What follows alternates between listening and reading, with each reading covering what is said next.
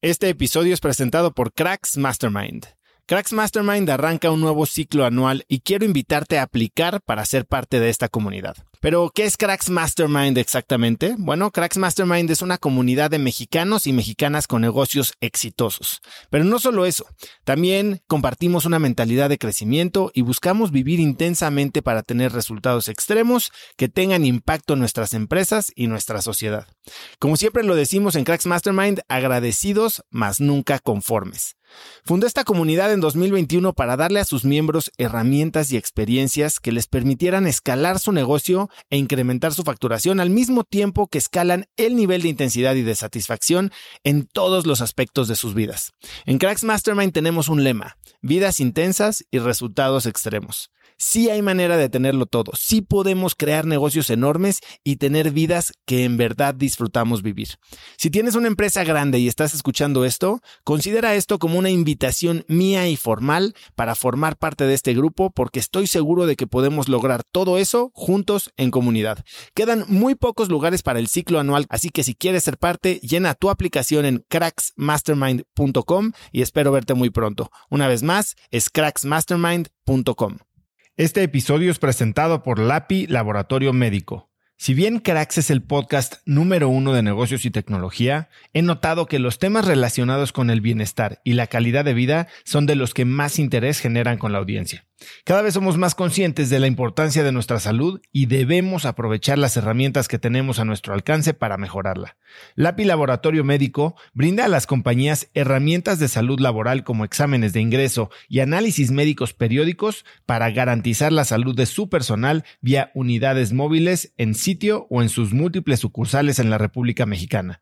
Si quieres elevar la salud de tu personal, LAPI te ofrece asesoría sin costo y 30 días de crédito para cubrir tus necesidades a nivel nacional ingresando a cracks.la diagonal LAPI. LAPI se escribe L-A-P. Hola y bienvenidos a un nuevo episodio de Cracks Podcast. Yo soy Osotrava y entrevisto cada semana a las mentes más brillantes para dejarte algo único y práctico que puedas usar en tu vida diaria.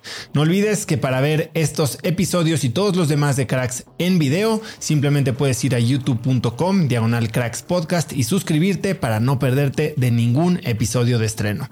Hoy tengo como invitado a Manuel Jiménez. Manuel es el presidente del Club Puebla de la Primera División del Fútbol Mexicano.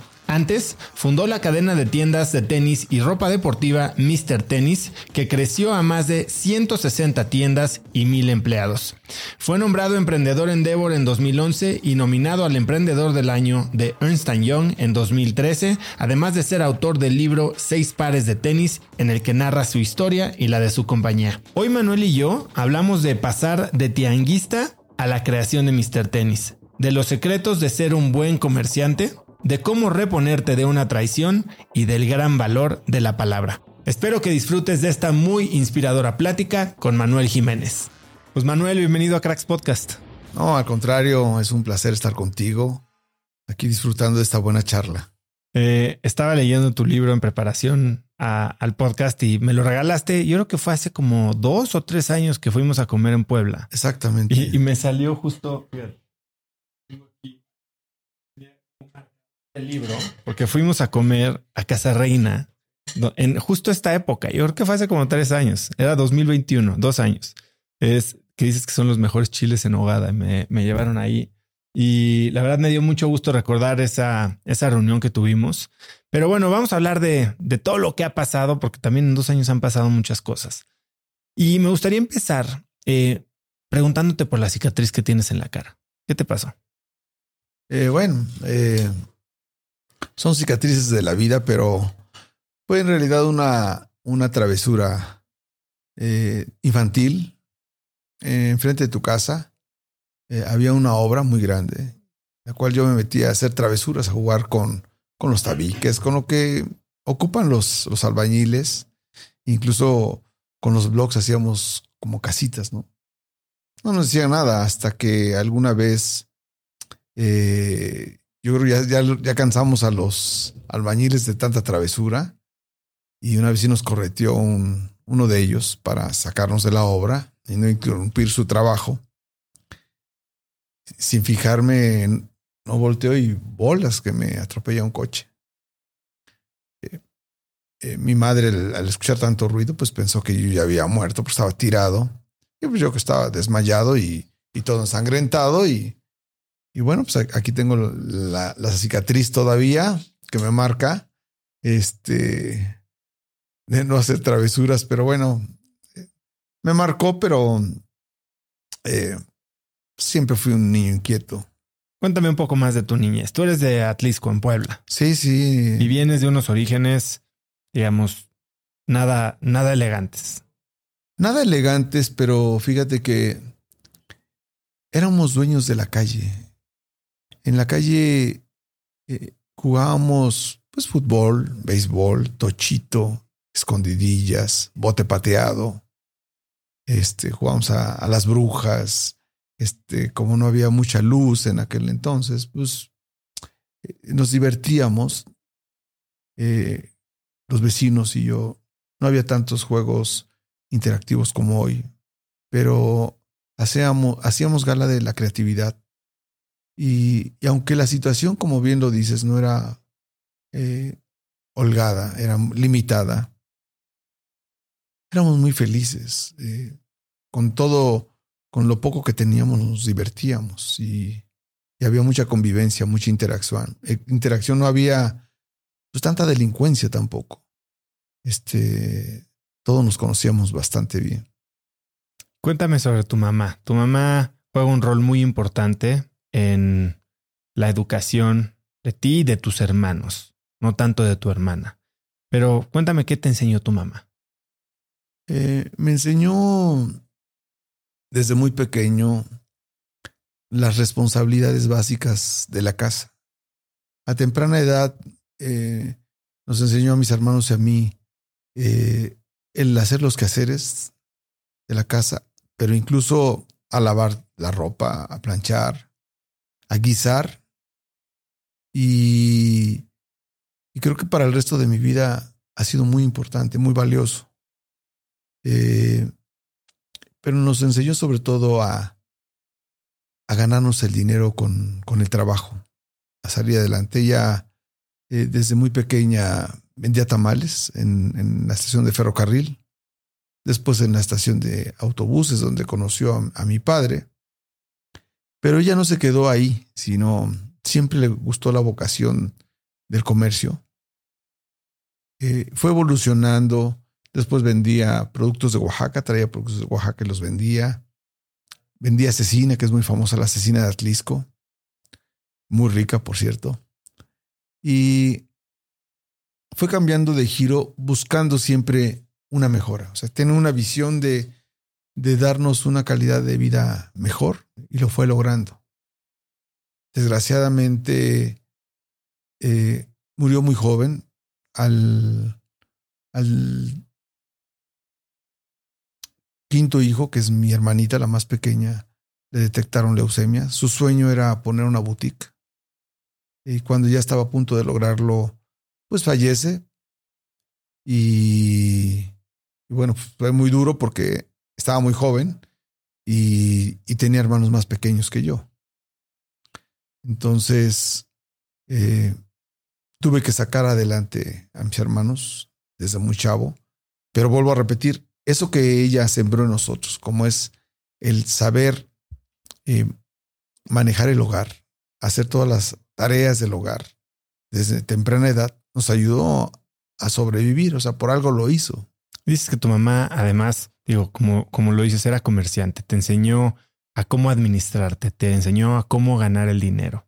¿Cómo, ¿Cuáles son las lecciones más importantes alrededor del dinero y la administración que aprendiste de ella, tal vez en un contexto de un micronegocio, que después te ayudaron en la construcción de la empresa de 160 tiendas y miles de empleados? Bueno, lo primero que nos marcó fue la fe. Era una mujer con una fe, una fe enorme. Segundo, el cumplimiento, el honrar la palabra. Tercero, el que para ser comerciante debes de tener esa vocación de, interactuar, de, de, atender las necesidades de cada uno de tus clientes. Ella, era muy, muy, muy bien fijada eh, al grado de que si ya estaban a punto de terminar de pagarle y era un buen cliente o una buena clienta, ya se adelantaba a la necesidad de, esa clienta o de ese cliente para, para volver a venderle más, ¿no? Y seguir teniendo ese cliente cautivo. Eso aprendí muy bien de ella. Y creo que eso me marcó para siempre.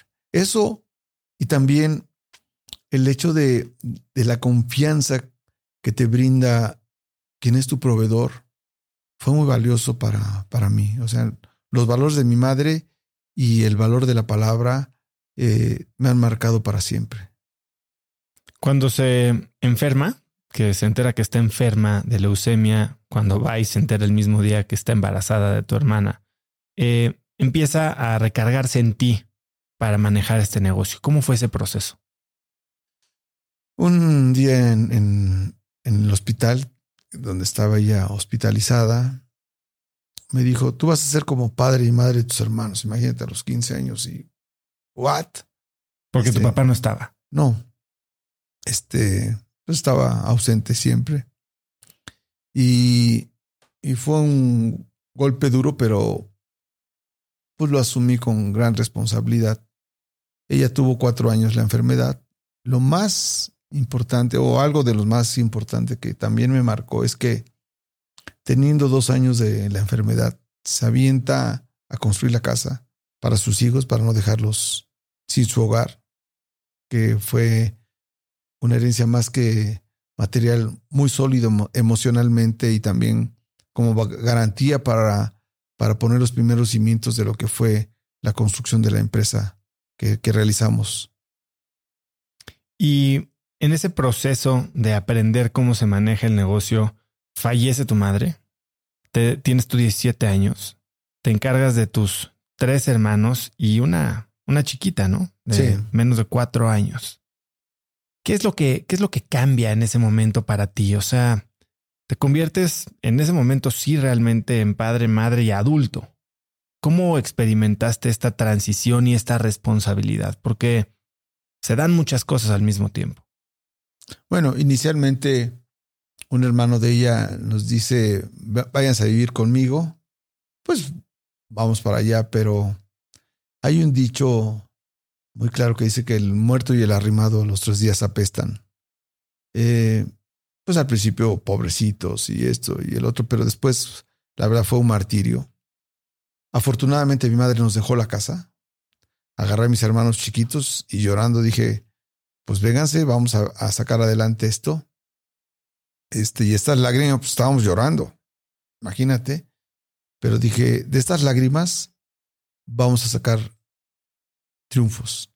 Vamos a salir adelante y bien, o sea, con el dolor de, mi corazón. Y bueno, fue muy difícil porque yo en las noches lloraba, pero en el día tenía que mostrarme firme con mis hermanos, eh, demostrándoles entereza y, y demostrándoles seguridad, aunque en las noches era yo un llanto.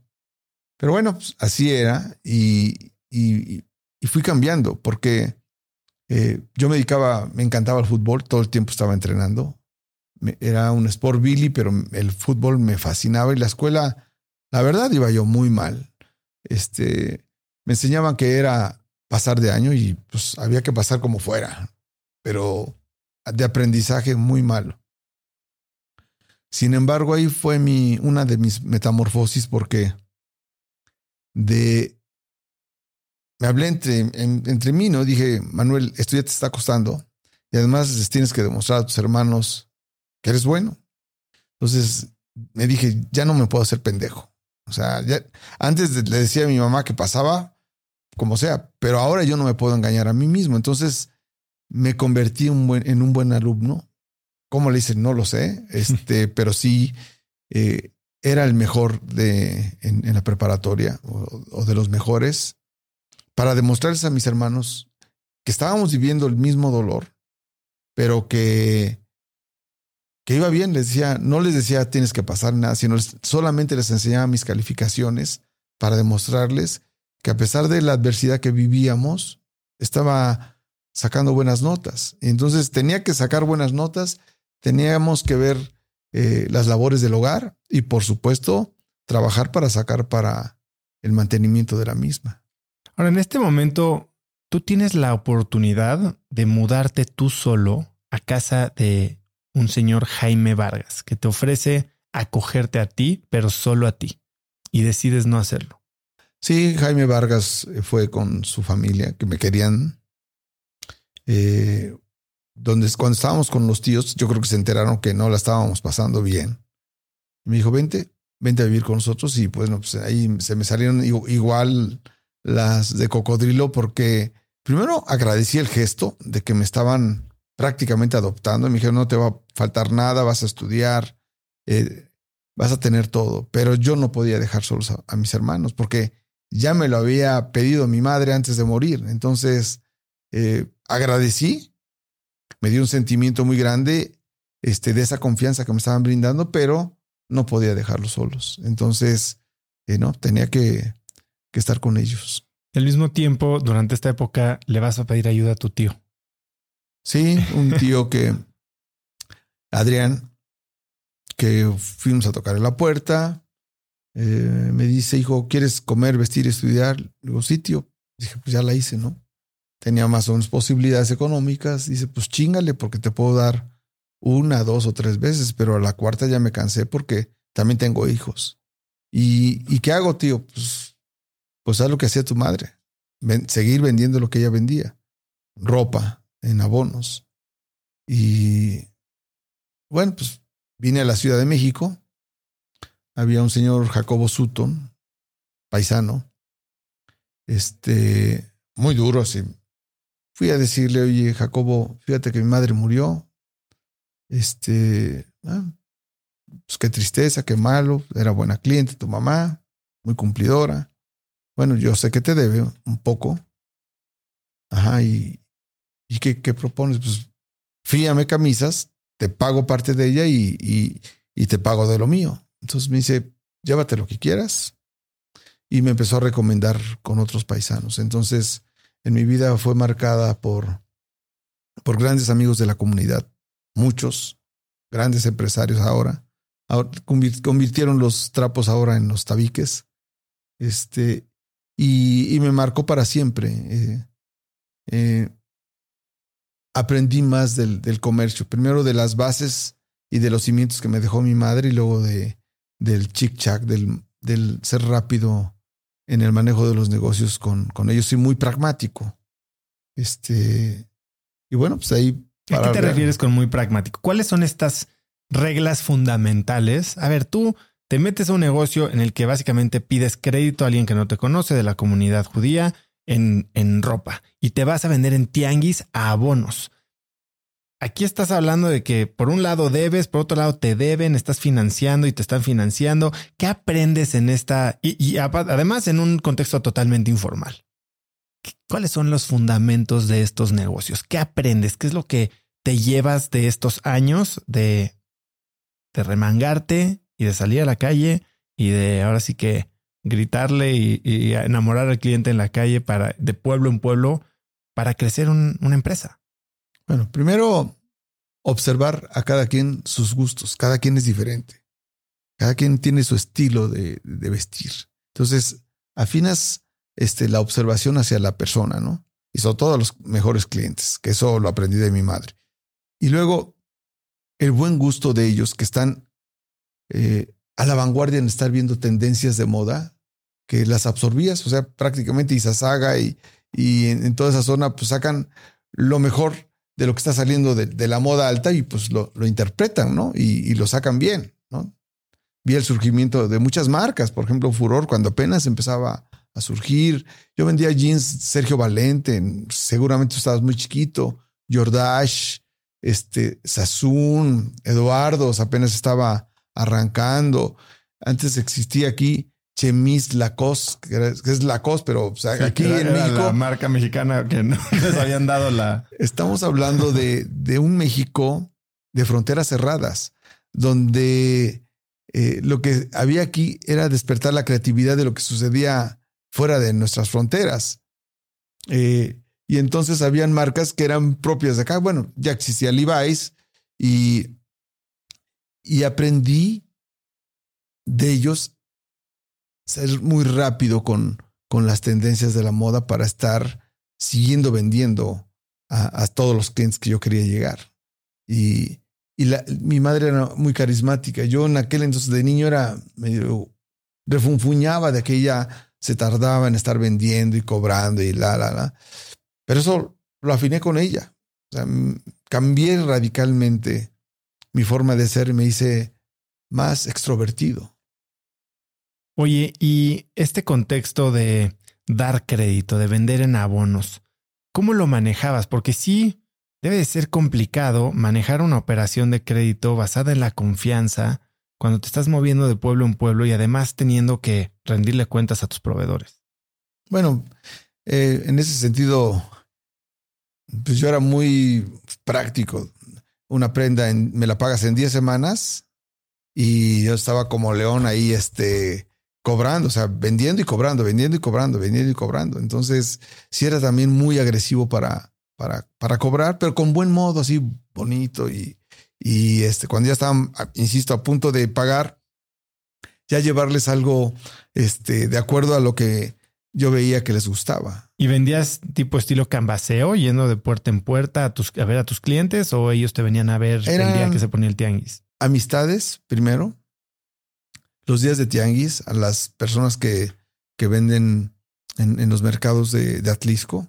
Ahí era inicialmente, pero también eran mis compañeros de la, de la prepa y posteriormente a mis compañeros de la universidad, que ahí sí tuve bastante éxito porque, como tú lo sabrás, Puebla, eh, en sus diferentes universidades, yo estaba en la pública, por supuesto, pero tenía muchos compañeros de diferentes partes del estado o incluso de Tlaxcala, de otros estados como Veracruz. Entonces les daban cada semana, ellos llegaban los lunes con, con su dinero que les daban en casa y pues a ellos eran mis mejores clientes porque les daban su dinero para, para gastar y er, er, eran a los que más les vendía yo.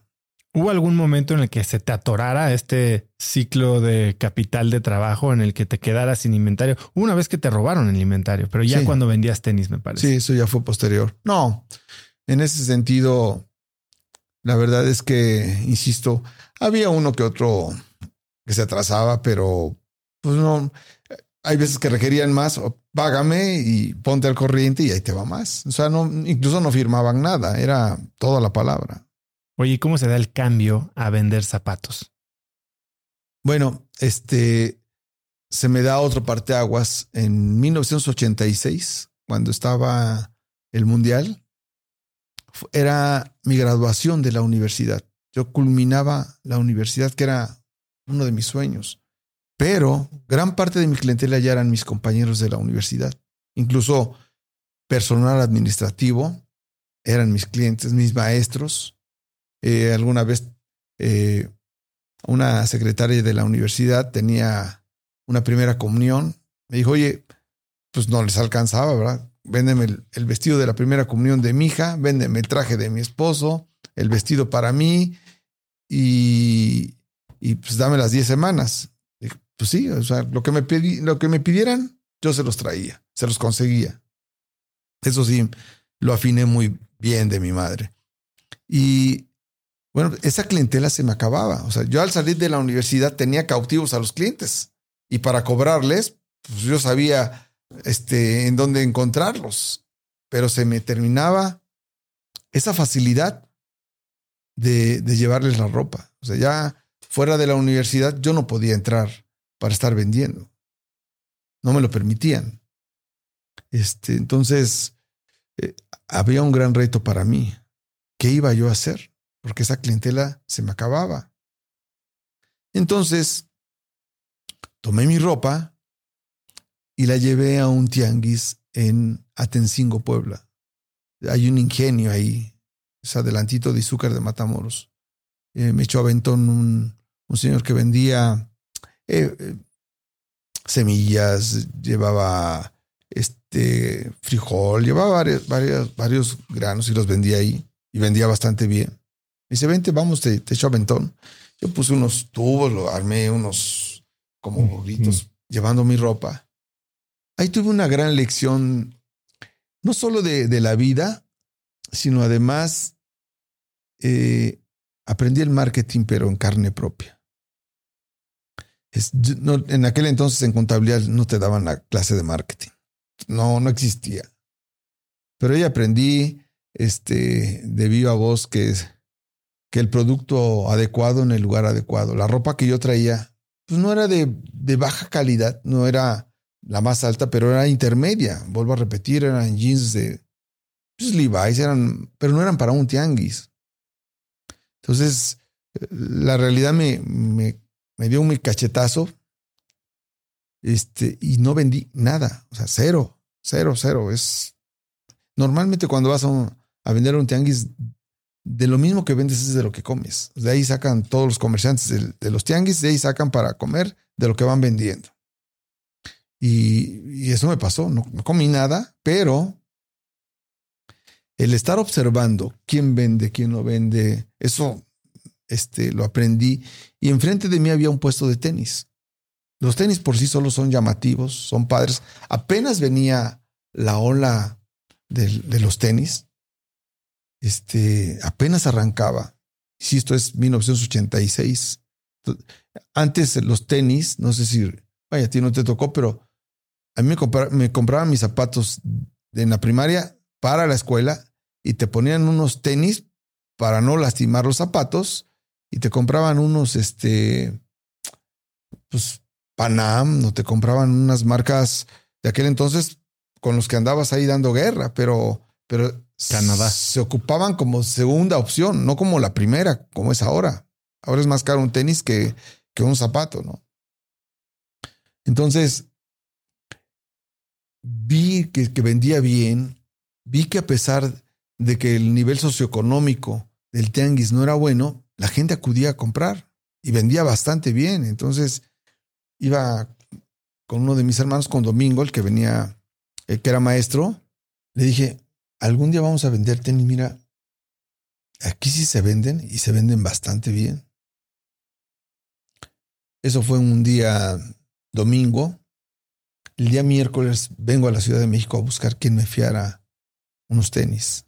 Fui primero a un lado, dijeron, no, esto es de contado porque es importación y en otro lado también. Fui a, atrás de Palacio Nacional, que está Correo Mayor, a una calle que se llama Soledad. Este, un proveedor em, había empezado a poner una, una este, tienda de tenis.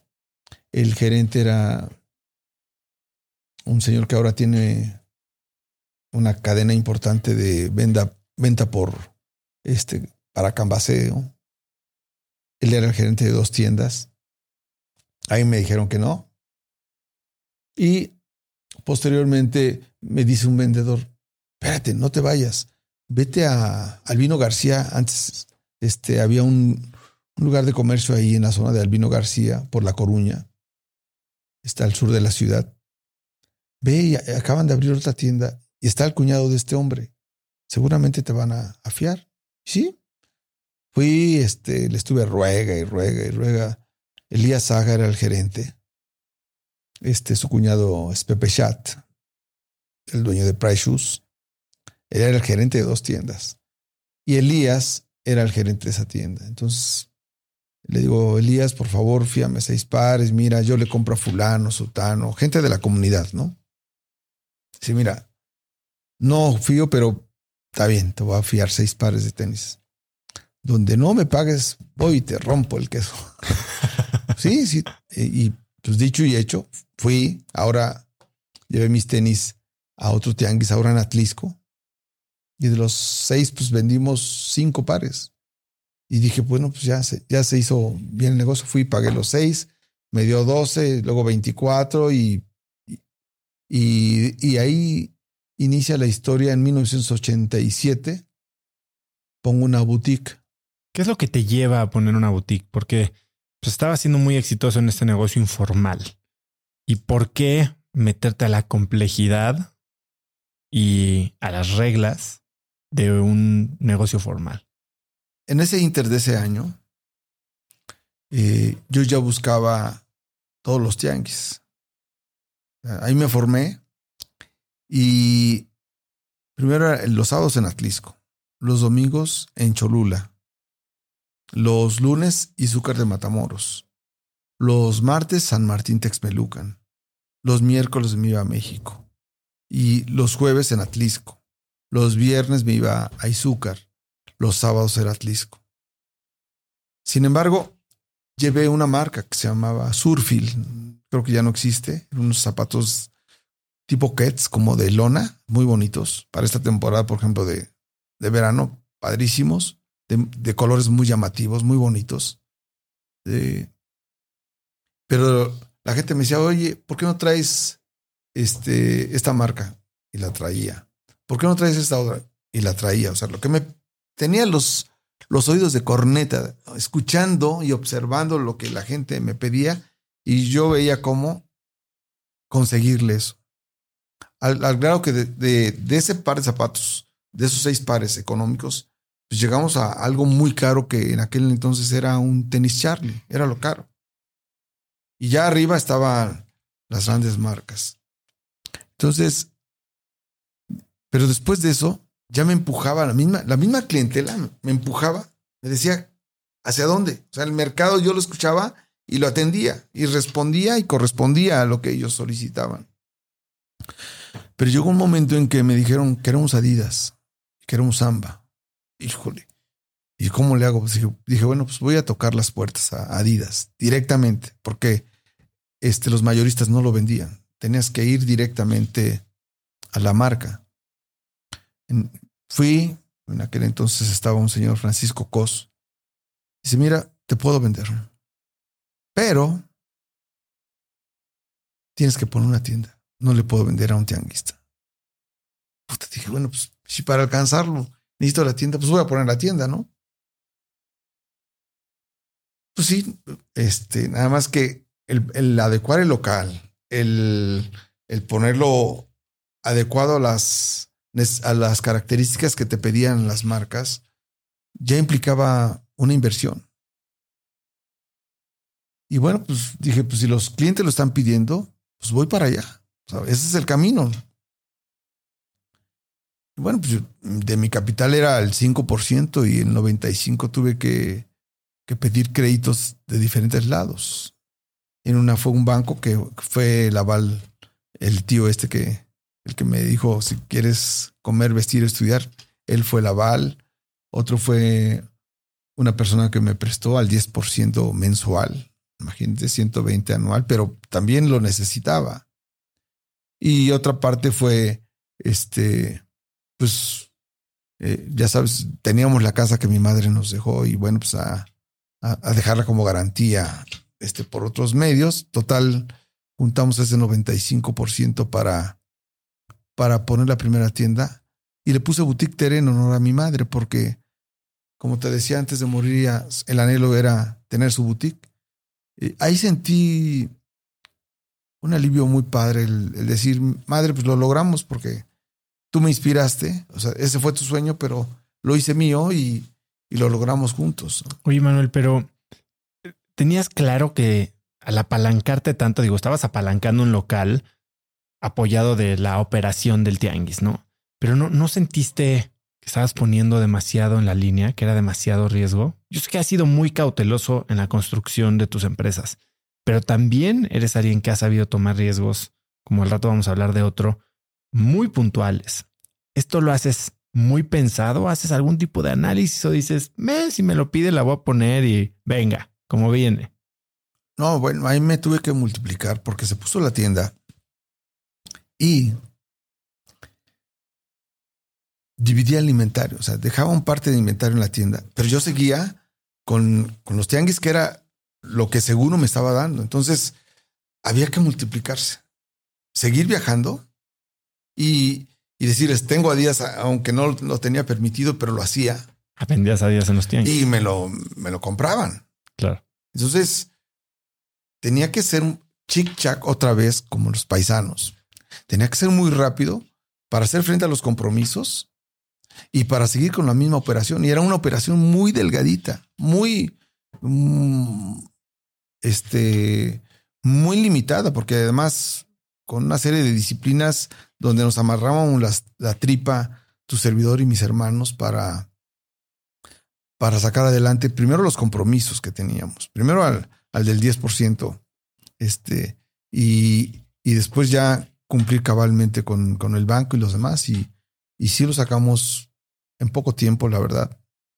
Porque al año siguiente ya estaba yo abriendo otra tienda. Y hay un momento en el que también tomas la decisión sin mucho entendimiento de dónde venía esta educación de negocios más que la práctica y la empírica, te metes al mundo de software. ¿Por qué tomas esta decisión? Es una inversión grande, cambiaría la manera de operar el negocio. ¿Cuáles eran las necesidades que, que te traen a la conclusión de que tienes que invertir en institucionalizar la operación? Yo con la segunda tienda que se abrió en Izúcar, porque las fui colocando donde ya la gente me empezaba a conocer en los tianguis. La segunda fue Izúcar. ¿Y, no canibalizaba el tianguis? Pues jugaban los dos. O sea, no desaparecía el otro para apuntalar el otro y, decirles, aquí estoy, aquí estoy, aquí estoy.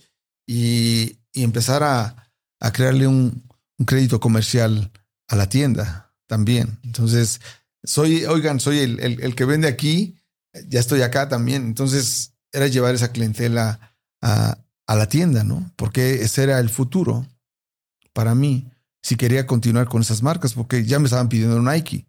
Y entonces igual necesitaba tener una tienda. Entonces ya tocar en la puerta de esas marcas era obligatoriamente tener la tienda, pero también otra vez conseguí Nike, pero también lo, lo, colocaba ahí este, bajo el agua para, para poder seguir vendiendo ahí. Entonces eran unas verdaderas chingas. Porque imagínate, el, en Izúcar de Matamoros, 32, 34 grados de temperatura.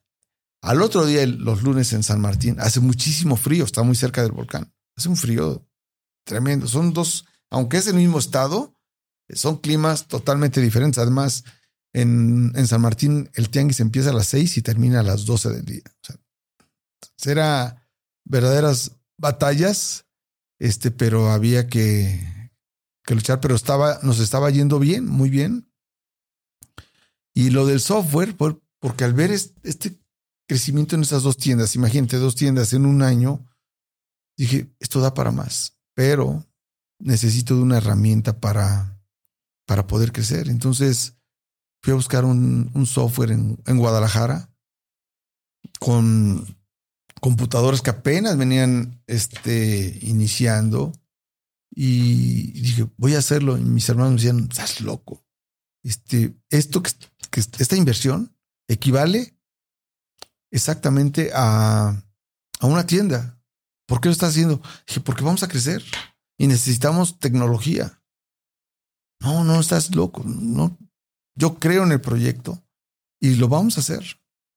Entonces, pues ya había pagado mis créditos que había tenido inicialmente, este, el, el banco con el que tenía mis cuentas veía que, que eran buenos los depósitos y, y, que a mis proveedores les pagaba bastante bien, tenía una muy buena relación, ya me empezaron a dar crédito, pues me aventé a sacar un, un arrendamiento.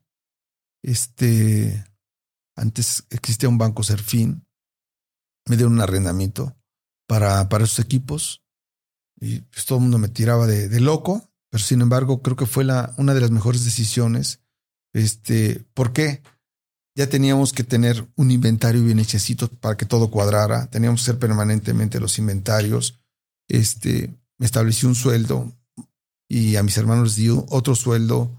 Este, nada de que tomaran un par de tenis, sino al contrario, teníamos que pagarlo con un descuento. En fin, se estableció toda una, una disciplina muy buena para mí, para mis hermanos, incluso para los colaboradores. Pues, tenemos poquitos, pero quieres un par de tenis, está bien, se te vende, pero este, con un descuento, pero se paga de inmediato, en fin.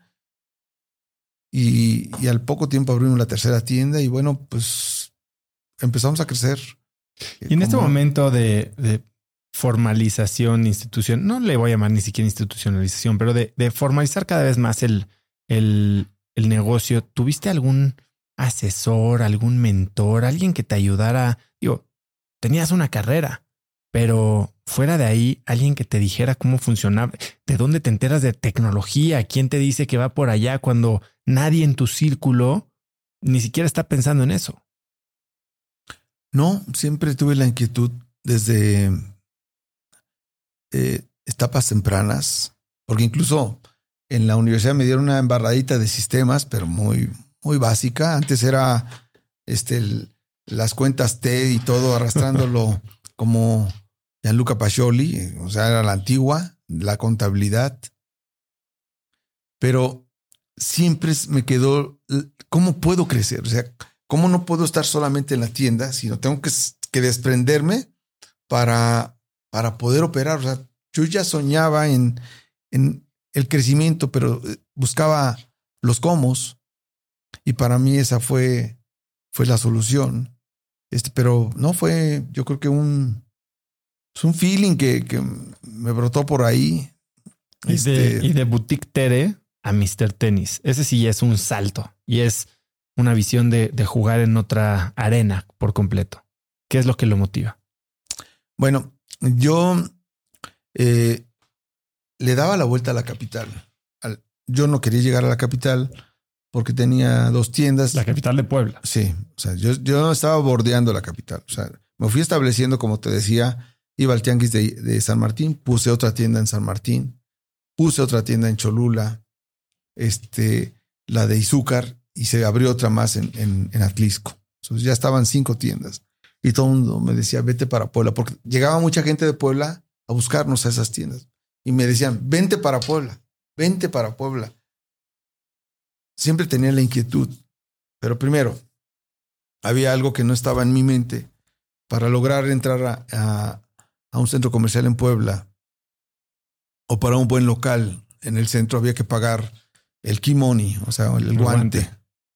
Pues no estaba a mi alcance. Entonces, primero tenía que ser un poquito más de fuerza, de ponerme más musculoso para poder enfrentarme a esos grandes, porque había 11 competidores en Puebla que vendían lo mismo.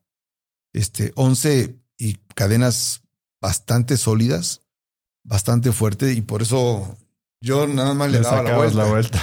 hasta que llegó un amigo de Atlisco que había acabado de poner una tienda en un nuevo centro comercial en Puebla que, pues como era reciente y estaba un poco alejado, decía, mira, aquí no hay guante, la renta no está tan alta, este, creo que te va a ir bien, es una tienda chiquita, no es tanto tu inversión. Pues dije, pues vamos a hacerlo. Y puse la tienda pequeña y tuve un éxito. Con el mismo nombre. No, ahí dije, a Puebla ya no puedo ir con Boutique Tere. O sea, es mi sentimiento, madrecita, pues tengo que ponerle ya este, un nombre que refleje lo que estoy vendiendo.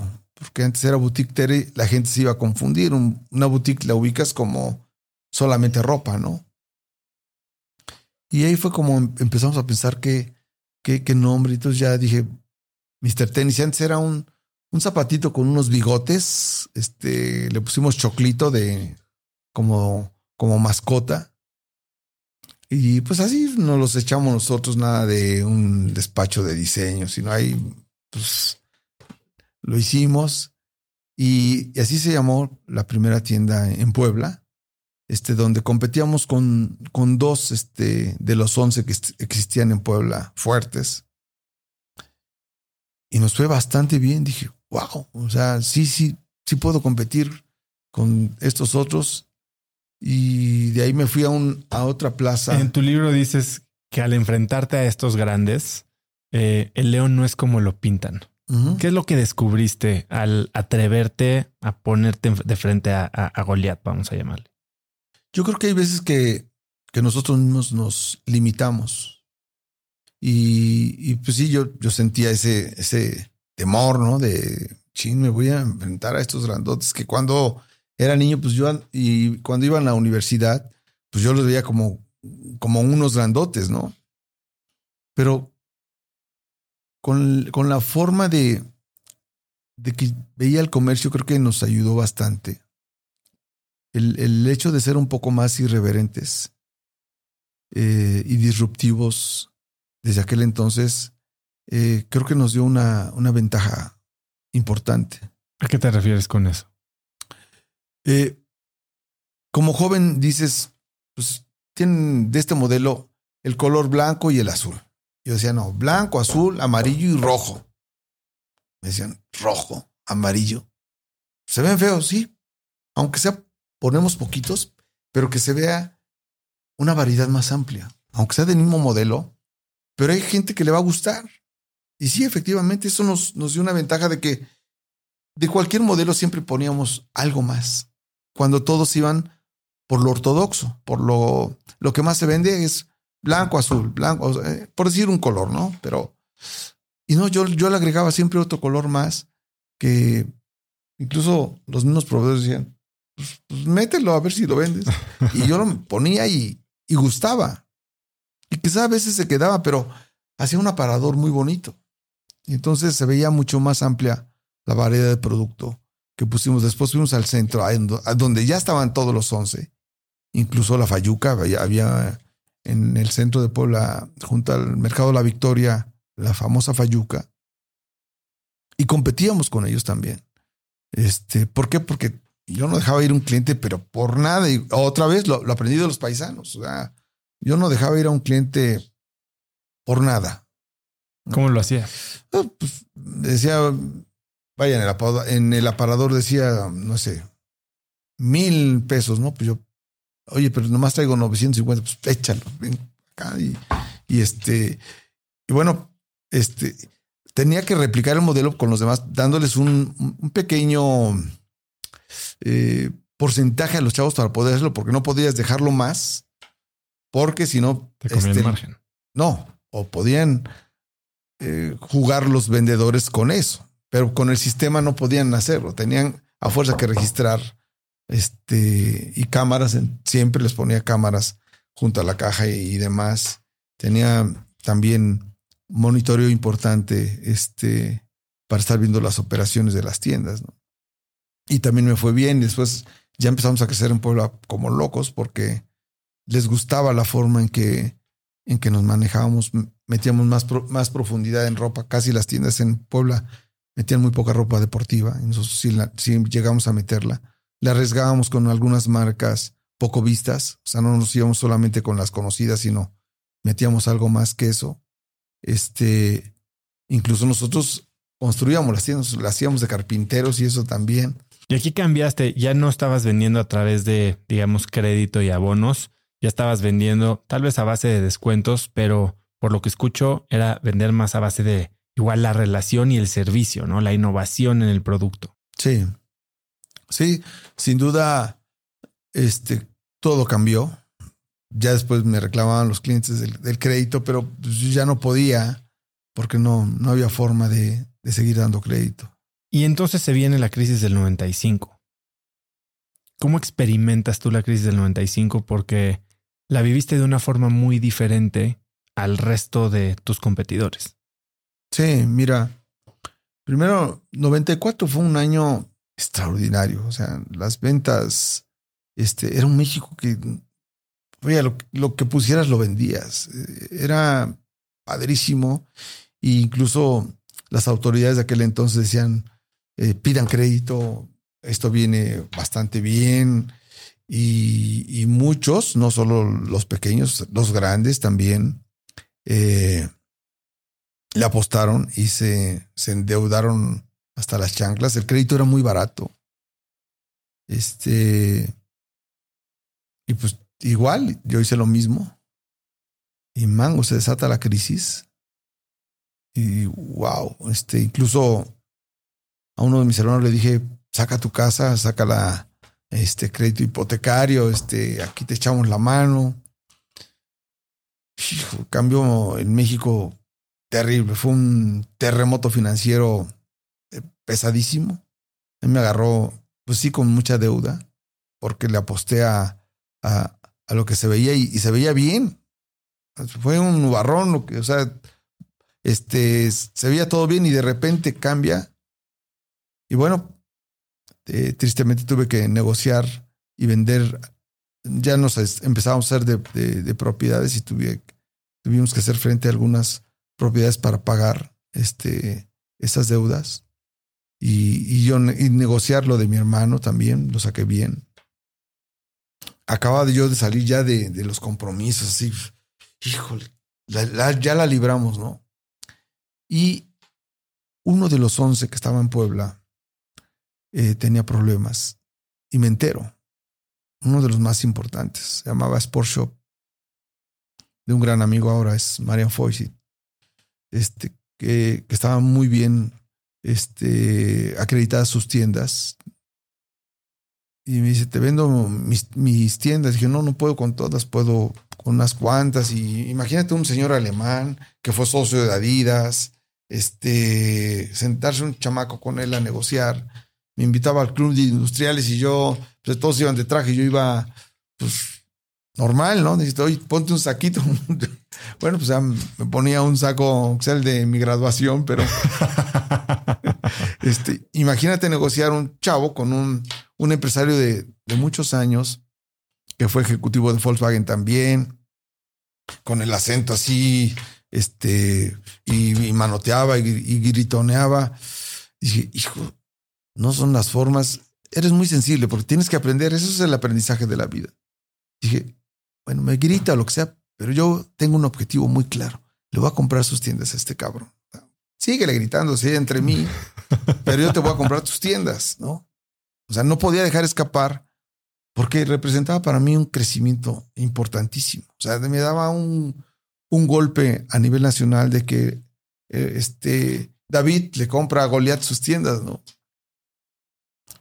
Y bueno, pues otra vez a endeudarme para comprar sus tiendas. Bueno, parte y parte, este, pero sí recurrí al crédito, pero me hice de una cadena importante donde di un golpe de autoridad importantísimo a nivel nacional y, y donde ya voltearon a, a verme todas las marcas en serio y donde te decían, bueno, pues si, si me compras tanto, pues ya las condiciones comerciales cambian en plazo, en descuento, hay apoyo en marketing, o sea, ya, ya te ven de otra manera, ya te ven más guapo, ¿no? De, este, hablando comercialmente, ¿no? Entiendo. Este, y eso me ayudó muchísimo, porque ya me dio una fuerza. A pesar del contexto macroeconómico que se estaba viviendo. A 20 con mis herramientas lo sacamos adelante. Porque, este, insisto. ¿Seguías con los tianguis en este momento? Sí, sí.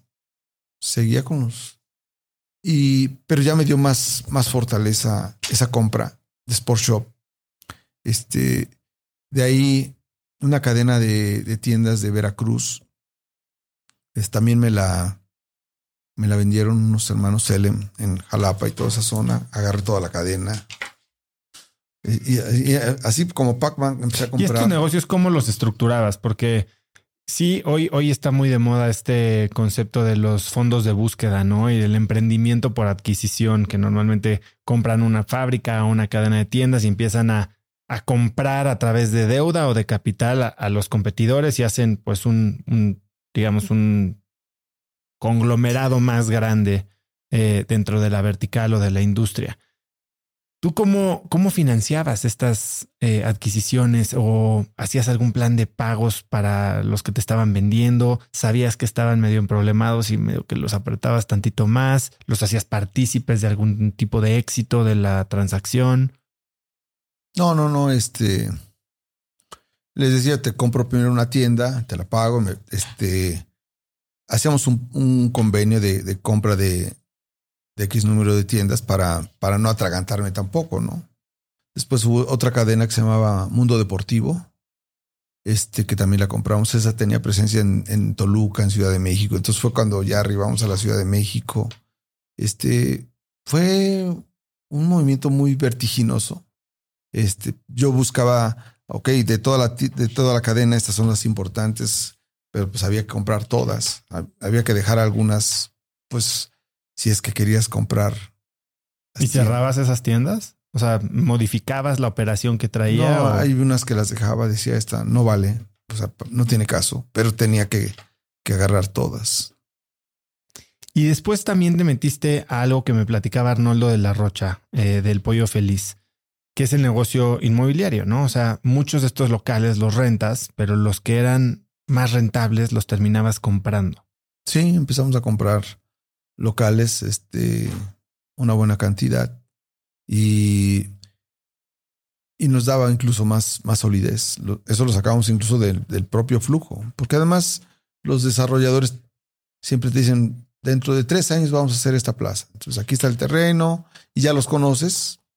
Este, normalmente, por ejemplo, los señores Chedraui eh, con sus plazas cristal nos, nos, vendieron varios locales en Plaza Las Américas, en, en Jalapa, en Veracruz, en, en el sureste.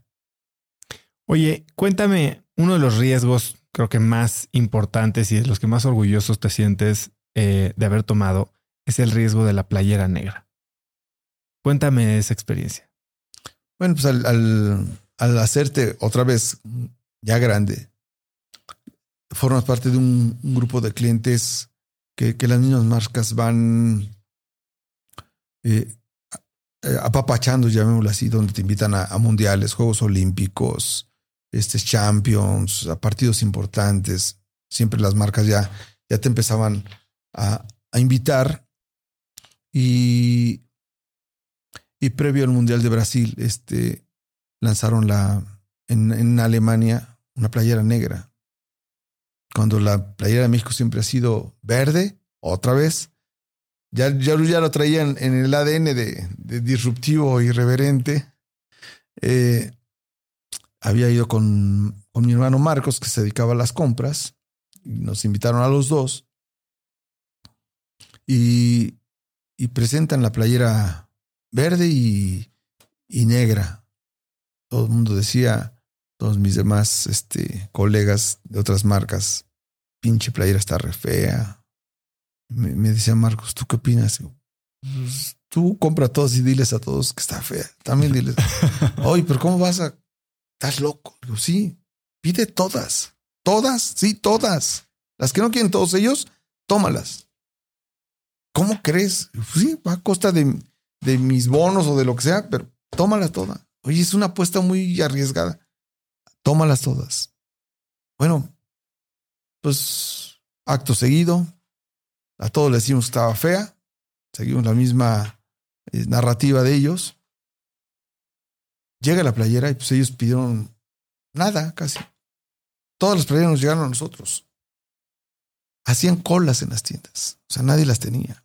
O sea, fue un fenómeno eh, nunca antes visto. De veras, colas, colas, colas, colas para, para comprar la famosa playera negra y que tuvo tanto éxito y, y nos refrendó como, como una marca que, pues, que le apostaba a lo irreverente, a lo disruptivo. O sea, no, no, no salíamos de la línea de, de eso y, y, todavía nos consolidó aún más. Este, eh, previo a eso, incluso en un centro comercial en Puebla, en la tienda Nike, fue a jugar la selección de Puebla, de México a Puebla.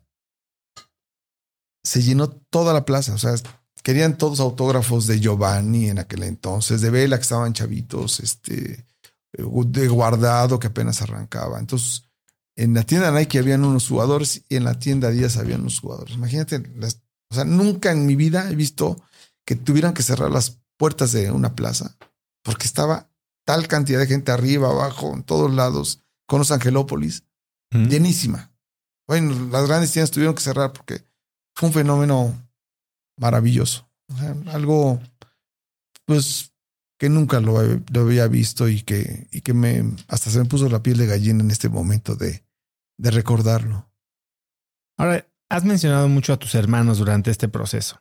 La empresa la, la fundas tú, siguiendo, digamos, el legado y lo que te enseñó tu mamá, pero siempre involucras a tus hermanos. Sí. Eh, cuando se institucionaliza la empresa, incluso en contra de los de las recomendaciones de tus abogados, decides darles acciones a tus hermanos. ¿En algún momento te arrepentiste o pensaste que pudiste haberlo hecho de otra manera? No, no, no. Yo siempre lo hice pensando en función de qué habría hecho mi madre. Entonces hice esa, esa repartición. Este eh, creo que como si ella estuviera haciéndolo. Y eso me tiene muy, muy, muy tranquilo. Pero después empieza a haber fricciones entre ustedes. Pues son fricciones que, que siempre pasan.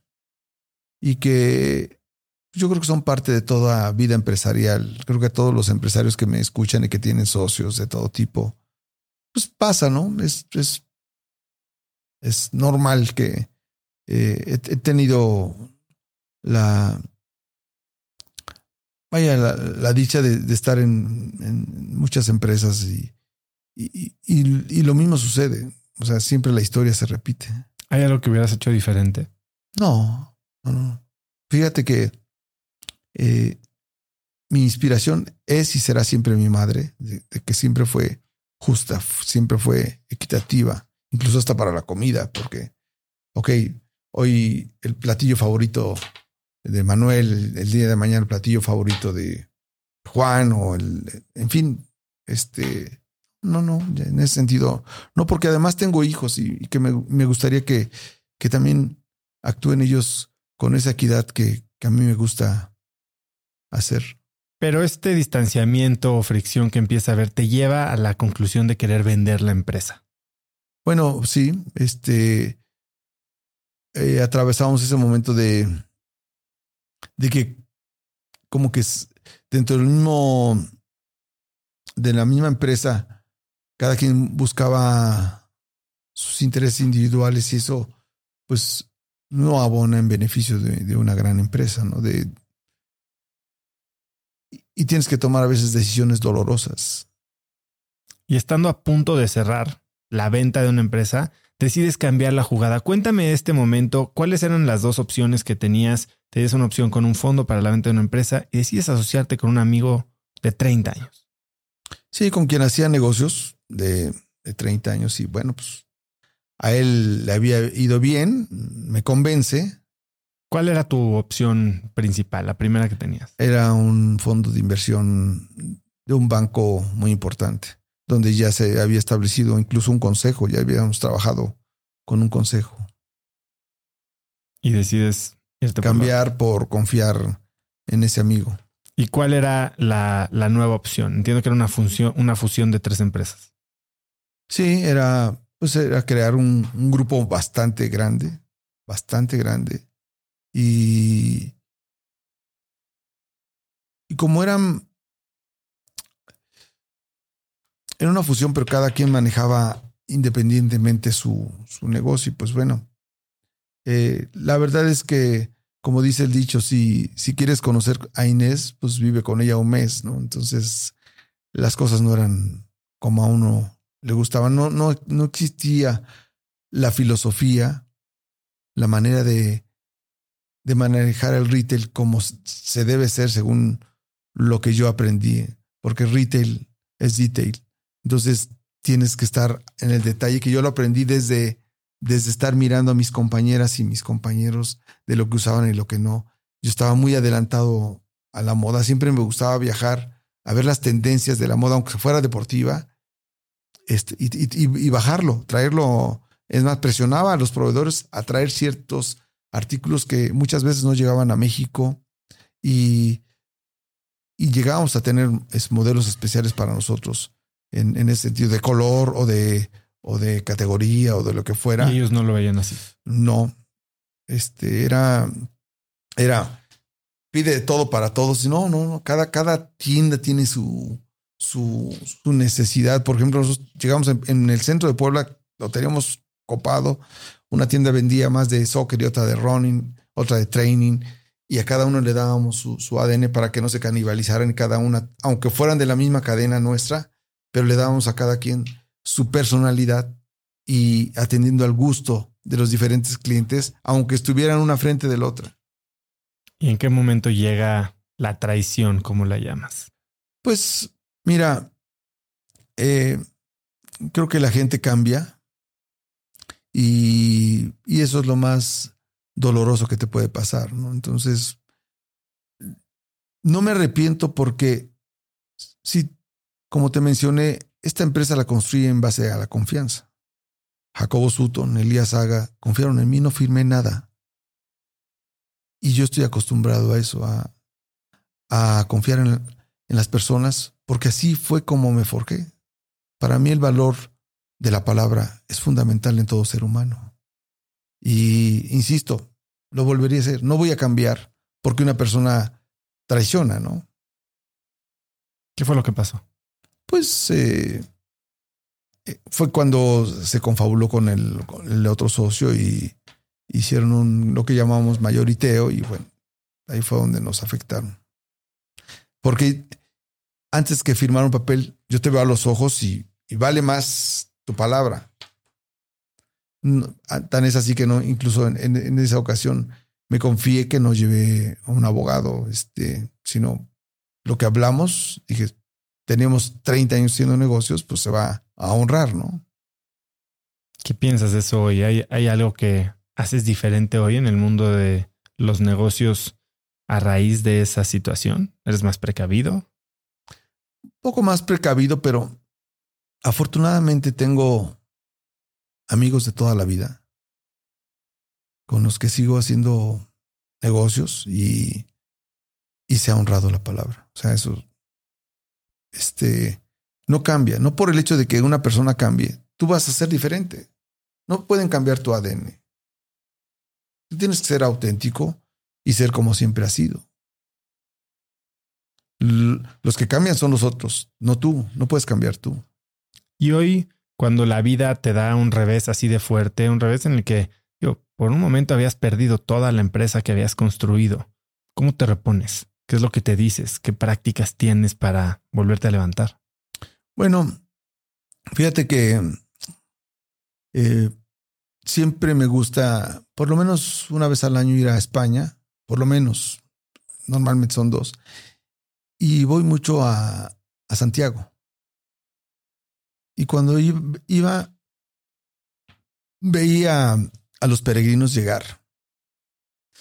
Y le prometí a Santiago hacer el camino y lo prometí hacer el, camino el camino. Y no lo hacía porque, según estaba muy ocupado, ¿no? Este, y no lo hacía. Hasta que cuando me sucedió eso, dije, voy a hacer el camino, voy a hacer una introspección, voy a hacer el camino, voy a, a platicar conmigo mismo. Era un camino de 250 kilómetros. Pero al kilómetro 100 tuve un problema en el corazón. Yo creo que me pasó porque iba con un dejo de tristeza, de desilusión, de, de algo que, que surgió del, de una inspiración que fue mi madre y de una ejecución que fue mi fe. Y entonces, pues sí, iba un poco triste y además me confrontaba a mí mismo. O sea, ¿cómo, cómo no leíste la letra chiquita? O sea, Te culpabas. Me, me culpaba a mí mismo. O sea, sí me dolía, pero internamente. Este, de algo que tú construiste en base a muchas cosas, a muchas este, bendiciones, pero también mucho sacrificio. Entonces fue muy doloroso y, y yo creo que eso fue lo que me pegó porque eh, unos días antes de salir al camino yo me había hecho unos estudios. Yo corro maratones y, y, y, previo a los maratones, al, entrenamiento, tienes que hacerte estudios. Eh, este, antes durante el entrenamiento y previo al, al, al, maratón tienes que hacerte estudios de todo para ver que estás bastante bien y no, no haya sorpresas. Previo al camino yo, yo me había hecho estudios y no, iba bastante bien.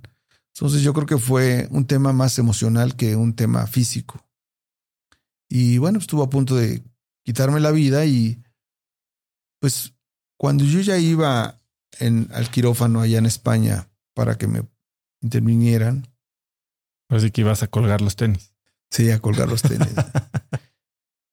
este, hablé y dije internamente, Santiago, este camino yo te lo he prometido muchas veces. Déjame terminarlo. Y lo que suceda después tú decídelo, pero déjame terminarlo. Insisto, llevaba 100 kilómetros. Este, pues ya. Así como estás tú, llego al quirófano, lamparotas. Y está un cuate así como, como tú, este, y me ve, dice, ¿de dónde eres? Digo, pues, de México, sí, ya sé. ¿De qué parte de México? De Puebla. Dice, bueno, pues, pues buena suerte. Yo soy poblano, soy de Tehuacán, y va a salir bien, no te preocupes. Chingo, este, y estaba riendo. Y te juro que salí del camino y digo, de la intervención. Eh, acto seguido, yo cuando ya despierto, estoy ya en mi cama. Llega una señorita está a verme en la mañana y me lleva el desayuno. Me despierta, desayune, no tengo hambre. En la madrugada había sido la intervención. Este, bueno, pues, si quiero, si no, pues ya ves cómo son España. Si quieren, pues ya.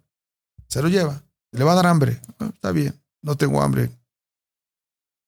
Más tarde, como a la una, la hora del almuerzo, ya llegan, me dan mis alimentos y me avientan unas hojas. Ya tenía hambre. Entonces, ¿cómo? ¿Y, estas hojas? Lea. ¿Y qué dice? Que termina de comer, agarra las hojas y se va. bueno, ¿y qué dice el doctor que me va a explicar? No, no, no hay explicación. Ahí dice cómo llegó, qué le hicimos, ya está usted bien, váyase. Y ahí dice qué medicamentos tiene que tomar, todo lo que puede hacer y todo lo que no puede hacer. Lea. Ah, está bien. sí, por las buenas, sí. Termino de, comer, agarro mi, maletita y salgo. Le hablo a un amigo de aquí de México, doctor, que le había dado seguimiento a todo mi tema porque le hablé. Dije, Ulises, ya me mandaron a la chingada. ¿Cómo? Sí, ya salí. Si, ¿qué vas a hacer? Digo, pues voy a seguir el camino. No, estás loco. Dije, me faltan 150 kilómetros. Voy a, me siento bien, no me siento jodido. No, mejor vete. Mira, agárrate un tren.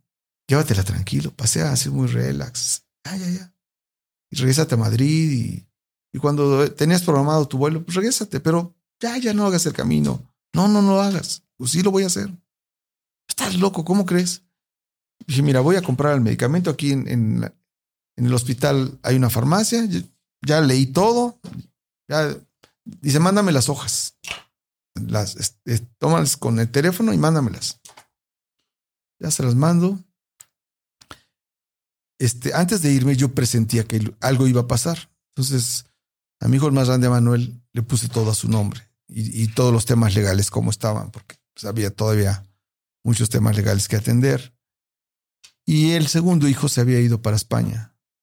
Vaya, pensando que iba a encontrar ya el, el, el estuche, ¿no? Pero no, no fue así. Este, nos encontramos en un hostal. Dije, ¿traes ropa? ¿Traes tenis? Pues nomás traigo una muda, pero pues, ¿qué hacemos? Vamos a seguir caminando. ¿Cómo crees, papá? Y, y bueno, pues seguimos el camino y me eché 150 kilómetros al día siguiente. Este, de tu operación. Y muy bien, o sea, pero antes que llegara Axel, hubo una autorreflexión personal. O sea, me miré al espejo y dije, Manuel, lo que dejas de tener modifica tu status quo. dije, no. ¿Qué es lo más valioso que tienes? Dije, mis hijos. ¿Cómo están tus hijos? Muy bien. Pues, sigue adelante. O sea, ya, olvida y, y, deja todo en manos de tus abogados y tú sigue tu camino. Y pues todavía tenía, vaya, construyes muchas cosas, no solo dependes de, una sola. Los empresarios sabemos que, que vas, vas ganando y vas también este, haciendo tus guardaditos para salir adelante. Y, y aunque tienes ese dejo de dolor, de tristeza o de frustración, ¿no? de desencanto, pues un emprendedor no le arrebatan lo más importante, que es su creatividad, su emprendimiento. O sea, el, el emprendimiento, lo, lo, más valioso, lo creativo, no es material. Está aquí, está en, en, tu mente, en tu cuerpo, en tu alma, en tu fe. Y eso no me lo quitaron. Y eso fue lo que me hizo cambiar mi chip. Este, y tu panorama cambia completamente. Ahí cambié totalmente. no es que no sea valioso, pero creo que es, hay algo más valioso en todo ser humano, que es, es ese espíritu emprendedor que todos tenemos. Y que por supuesto pasamos por momentos difíciles, todos, de diferente manera. El libro lo escribo también para, no solo para, para proyectar algo, sino para decir, señores, todos vivimos momentos difíciles, complicados en la vida, pero si tenemos muy claro a dónde queremos llegar, pues por supuesto que lo podemos lograr. Y ese espíritu emprendedor, regresas a México, dejas todo en las manos de tus abogados, tú te pones a buscar un siguiente reto. Hoy eres presidente del Club Puebla. ¿Cómo va ese círculo de ser un niño que jugaba fútbol, que los sábados eh, jugaba a media cancha en el Estadio Cuauhtémoc, a ser el presidente de la institución? Bueno. Y dueño. Como tú bien dices, el, el derecho a ir a jugar a un preliminar, antes del juego, habíamos ido a jugar al Estadio Cuauhtémoc teniendo seis años. Fue porque le ganamos a un equipo de, de había unos señores Trujillo que dominaban los balones, que incluso llegaron a tener récord de, de, dominio de balón. Y tenían su equipito. Entonces fueron a Tlisco, a una escuelita donde yo jugaba, y nos, le dijeron al entrenador, si nos ganan, van a jugar al preliminar este, en, tal partido. Puta, para ganar estaba difícil, pues son chavos bien entrenados, pero sin embargo, pues el hambre de ir al Cuauhtémoc a jugar, ganamos, fuimos. Imagínate ver el estadio de niño y te inspira y te queda grabado para siempre. Y a partir de ahí soñé con ser jugador del equipo Puebla. Lo anhelé siempre, siempre fue uno de mis sueños. Y después se convirtió en un sueño guajiro, ¿no? Cuando tuve que trabajar. Pero Dios te premia, o sea, la vida te premia y en el camino te encuentras. Y el llegar por primera vez al, al Cuauhtémoc cuando hace seis años, este, ya como presidente, como dueño, pues me puse a llorar porque se me cumplía un sueño de toda mi vida.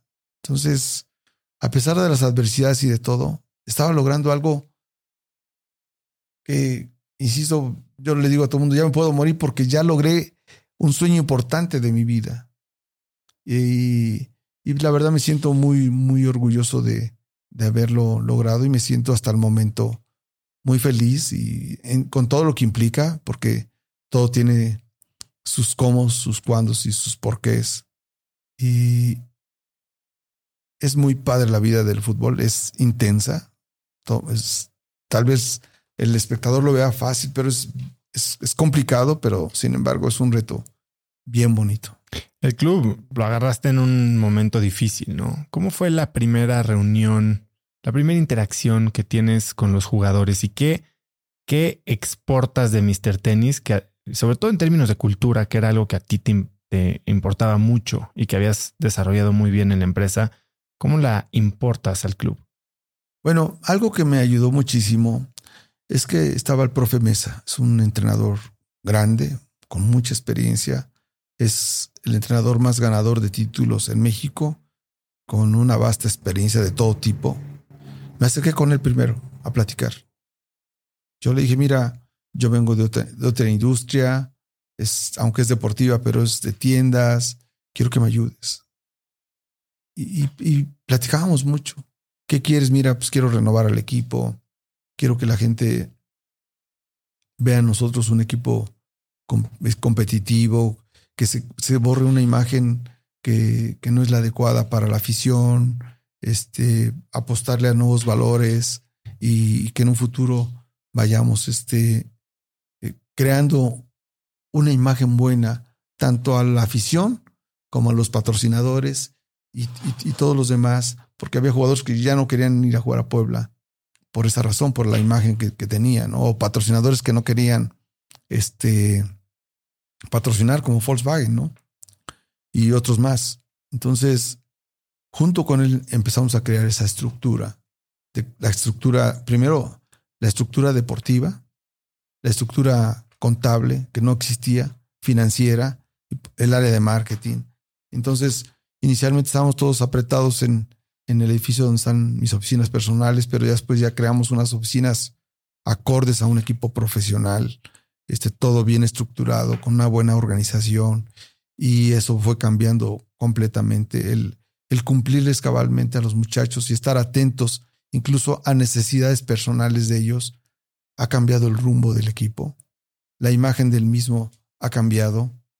Ha sido difícil, vuelvo a repetir, y hay, y hay que seguir y seguir y seguir porque son seres humanos. Entonces, antes que futbolistas, son seres humanos y, y uno tiene que estar pendiente de, sus necesidades como tal, familiares. Este, hay, hay veces que una situación difícil en la vida te afecta y por supuesto afecta tu rendimiento como jugador, ¿no? Y, eso lo tenemos que saber y entender. Tú respetabas mucho la, digamos, independencia y autoridad del entrenador y entendías que el vestidor era el espacio de los jugadores con el entrenador y tú te rehusabas a entrar. Te invitaron al final, tardaste en llegar al vestidor. Cuéntame esa primera experiencia. Pues eh, yo siempre he sido creyente de que todos los seres humanos necesitamos intimidad. Intimidad empresarial, intimidad humana también. Y no entraba por, precisamente por respetar esa intimidad. En, en un juego donde clasificamos, justamente en Juárez, el entrenador que estaba me lo pidió y de ahí continué yendo, pero volví a salirme, este, no bajo, no por otra cosa, sino por respetar esa intimidad de, de ellos, de vivir ese momento padre de los jugadores y dejarlos. Ya las pláticas son pues fuera de, de, contexto con el entrenador o incluso con los mismos jugadores o, o con el personal administrativo, pero eh, yo soy creyente de la meritocracia de cada quien y de la responsabilidad que cada uno tiene este, en las diferentes áreas. Eso lo, fue lo que me hizo crecer en la empresa, porque de un vendedor a otro, empecé personalmente a formarlos. Construimos un centro de capacitación en, en Atlisco, este, donde se preparaba todo el mundo en las tiendas. Y aquí también le dejamos a cada quien que, que funcione este, de manera armónica en la institución. Entonces respira un ambiente de, de respeto al trabajo, pero también de exigencia al trabajo. En tu libro hablas de que tu mamá no podía ser cariñosa, que era una persona que te enseñó mucho, pero era una persona dura. Tu papá fue un padre ausente, al que le terminas pidiendo que incluso se vaya de la casa después de que muere tu mamá. ¿Cómo eres tú como papá? Tienes tres hijos y ciertamente, bueno, dos hijos, una hija, ciertamente tus hijos no están viviendo la misma experiencia que tú viviste cuando eras niño en términos de carencia, abundancia, facilidades.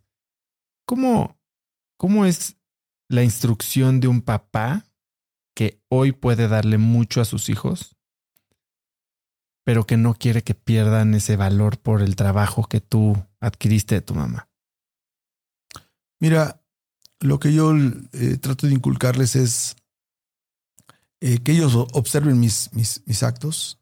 Desde luego, eh, te equivocas, todos cometemos errores, pero también que observen que, que, para lograr un objetivo tienen que tener disciplina, tienen que tener un objetivo, tienen que, que tener esa visión y ejecución, por supuesto, para lograr lo que ellos se propongan. Entonces, lo que yo trato de hacer es, como lo hice con mis hermanos, cuando eran chiquitos, de decirles, no les decía saquen 10, sino yo les mostraba mis calificaciones.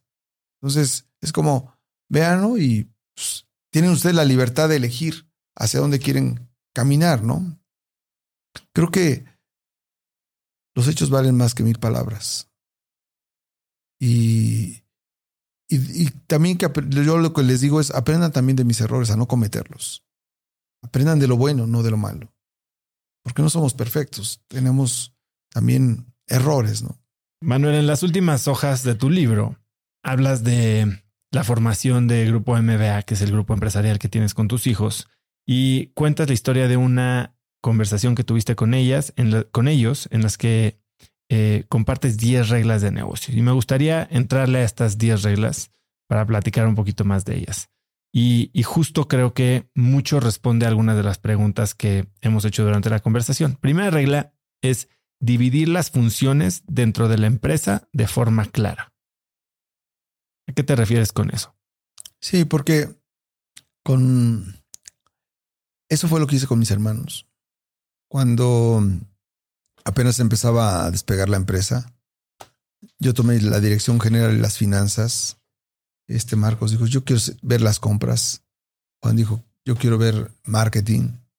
Y Domingo dijo, yo quiero estar en recursos humanos. Entonces, cada quien naturalmente fue eligiendo lo que consideraba que, que lo iba a hacer de la mejor manera. Aquí continúas diciendo, cada hermano debía tener responsabilidades específicas y cumplir con ellas. Sí, es correcto. Analizar bien al consumidor, que es algo que has repetido en varias ocasiones durante la conversación. ¿Hoy sigues pensando igual? Sí. Fíjate que lo que estoy observando ahora con esas tendencias de la inteligencia artificial es algo que justamente agudiza lo que yo digo. Imagínate que tu teléfono analiza, en él, en él anotas todo. Seguramente la inteligencia artificial está grabando qué compras, este, dónde te gusta viajar, tu estado de ánimo, cuando estás enojado, qué compras, cuando estás triste, qué compras, cuando estás alegre, qué compras, qué películas te gustan ver, qué libros te gusta leer, eh, qué te gusta ver, en, a qué recurres en Google, en fin, conoce todo de ti. Es realmente, creo que algo pero potencializado a las nuevas tecnologías. Y creo que. Retail es detail, pero a la millonésima por allá potencia. Exactamente. A la millonésima potencia. ¿Qué coche te gusta? ¿Qué color te gusta? En fin, esa es. Creo que no, no se está cambiando el rumbo, es exactamente lo mismo. Y todas las marcas producen en función a las necesidades de cada quien, de acuerdo a sus características, de acuerdo a sus posibilidades, de acuerdo a su región, de acuerdo a su forma de ser, a su carácter también. A lo mejor un día que amaneces contento te, vistes de negro o a lo mejor de blanco y lo haces de acuerdo y el teléfono te está grabando porque dices, le dices a tus amigos, estoy encabronado o estoy feliz y me voy a ir a comer a fulano, a tal lado. Ya te está grabando tu teléfono todos esos detalles y creo que lo reafirmo. Ir siempre un paso adelante de las tendencias y las necesidades del consumidor. El éxito es un trabajo en equipo. Totalmente. No puedes, quien diga que solo lo logró es, es mentira.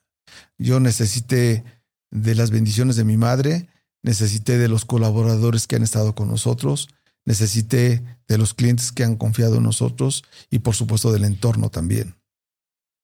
Y el mayor éxito es poder trabajar en familia. Totalmente. Es, es una bendición trabajar en familia. Para ser líder hay que ser diferente. Sí, hay que ser disruptivo e irreverente. Para ser diferente hay que atreverse a lo que nadie se atreve. Así es. ¿Qué es lo más extremo que crees que has hecho en tu carrera empresarial en el ámbito de ser disruptivo? Pues creo que no ha sido mucho, sino agregarle algo más de lo que ya existe. Es decir, de lo que existe, ¿qué más puedo ofrecer? Y ese es el, lo que cambia. O sea, todos, veces que por, por disciplina o por lo que nos gusta, solamente nos sujetamos a lo que creemos que es lo que le va a gustar a la persona. Pero a lo mejor podemos darle algo más y lo toma. Seguramente te ha pasado que, que llegas a una tienda, no ibas buscando eso, pero viste algo que te llamó a los ojos y lo tomaste por impulso. Los seres humanos a veces somos impulsivos y reaccionamos al estado de ánimo también. Hay momentos para trabajar y momentos para disfrutar. Tú trabajaste mucho. Durísimo. Hubo... Em, la universidad prácticamente la pasé trabajando.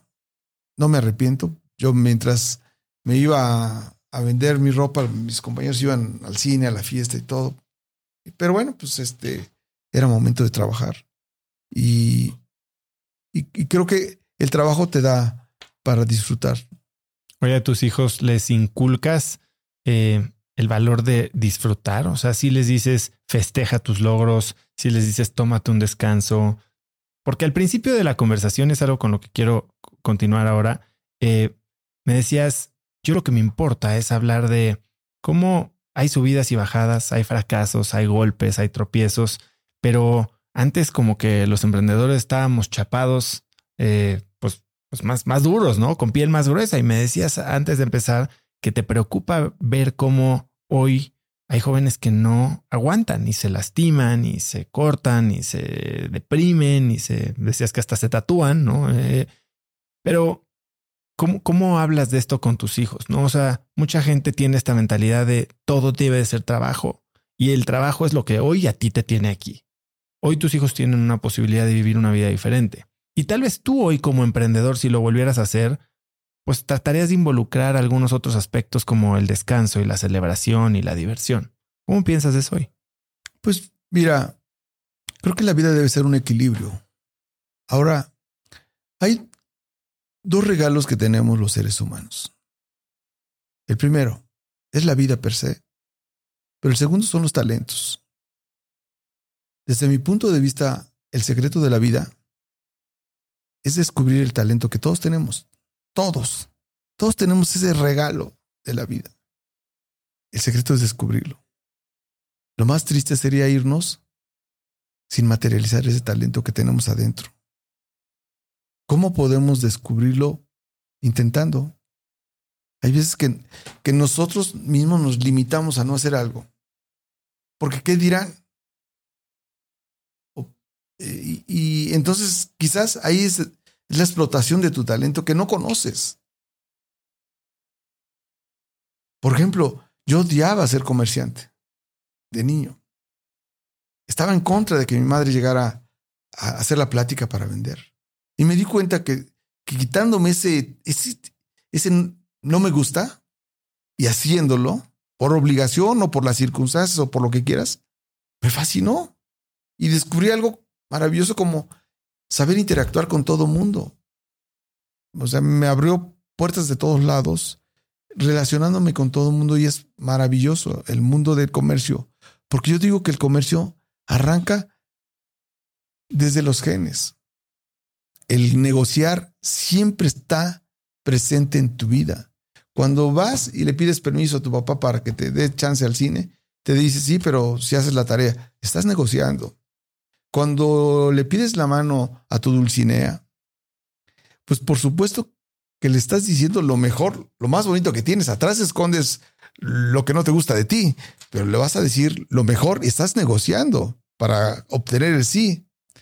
Y yo creo que cuando lleguemos al cielo también vas a negociar con San Pedro, le vas a decir lo bueno que hiciste en toda la vida, pero no le vas a enseñar lo malo que hiciste para que te dé chance de entrar al cielo. Entonces, la negociación está presente en todas las etapas de la vida. Y muchos dicen, no, no soy comerciante, no soy negociante. Sí eres negociante. Siempre. ¿O no? Y siguiendo con esa línea de pensamiento, hay, hay una frase que te enseñaron en algún momento que me, llamó mucho la atención y quiero ver cómo piensas de esa hoy, porque dice patrimonio antes que matrimonio el patrimonio antes que el matrimonio. A ti te dejó una novia de siete años precisamente por no querer seguir siendo profesionista, por no querer ser contador y querer ser comerciante. Y optaste por el patrimonio. ¿Cómo piensas de eso hoy? Sí, yo creo que es una, una decisión clara e importante. Cuando quedé huérfano en la preparatoria, ella era mi novia. Y los dos habíamos proyectado ser abogados. Y fuimos novios toda la prepa. Cuando termina la, la prepa, ella y yo, yo decido ser comerciante porque ya me, ya me estaba gustando. O sea, te digo, yo odiaba el comercio y ahí era mi modus vivendi, mía y de mis hermanos, y me empezó a gustar. O sea, algo que decía no, algo que odiaba y que renegaba, se convirtió en un sí porque descubrí muchas cosas. El interactuar con mucha gente, el relacionarme con las personas, me empezó a gustar mucho. Cambió totalmente mi perspectiva, mi forma de pensar. Y entonces decidí estudiar contaduría pública y abogado. Cuando ella me dice, ya vamos a casarnos, dije, no, no tengo nada. Y le dije, no quiero opacar lo que tú deseas hacer, porque también no puedes obstaculizar el deseo de cada quien. Ahí fue donde aprendí lo de las fortalezas y, y de los talentos. Dije, dame chance dos años, métete a un despacho.